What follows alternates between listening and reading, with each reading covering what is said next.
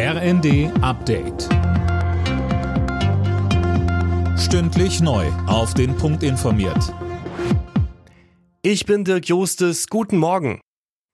Argentinien ist Fußball-Weltmeister. In einem dramatischen Finale setzten sich die Argentinier gegen Frankreich mit 4 zu 2 erst im Elfmeterschießen durch. Jana Klonikowski fasst die packende Partie zusammen. 80 Minuten lang hatte Argentinien schon wieder sichere Weltmeister ausgesehen, führte mit 2 zu 0. Doch dann kam Frankreich mit einem Doppelpack von Mbappé zurück. In der Verlängerung ging erneut Argentinien durch Messi in Führung, ehe wieder Mbappé zum Ausgleich traf und es ins Elfmeterschießen ging. Danach grenzenloser Jubel bei den Argentiniern und vor allem bei Superstar Messi, der seiner Karriere mit seinem ersten WM-Titel die Krone aufsetzt. Hubkonzerte, Feuerwerksraketen und jede Menge Freudentränen.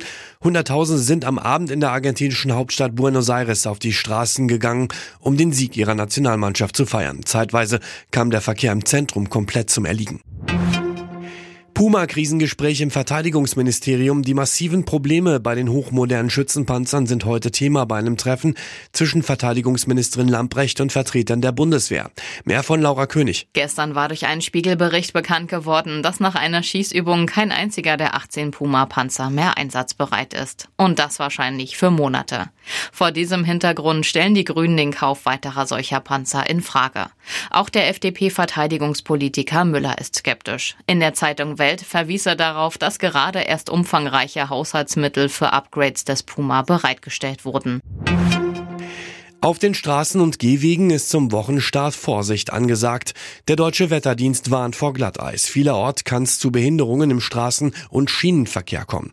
In mehreren Regionen fällt heute wegen des Glatteises auch der Unterricht aus. Alle Nachrichten auf rnd.de